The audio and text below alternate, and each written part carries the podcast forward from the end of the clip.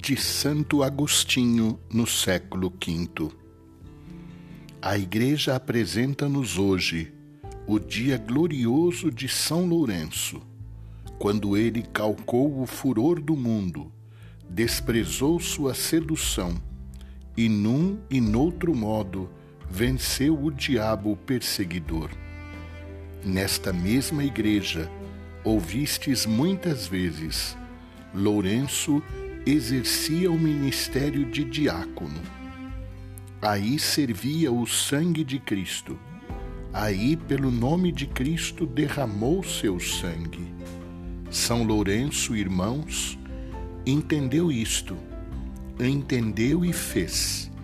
E da mesmíssima forma como recebeu daquela mesa, assim a preparou. Amou a Cristo em sua vida imitou em sua morte.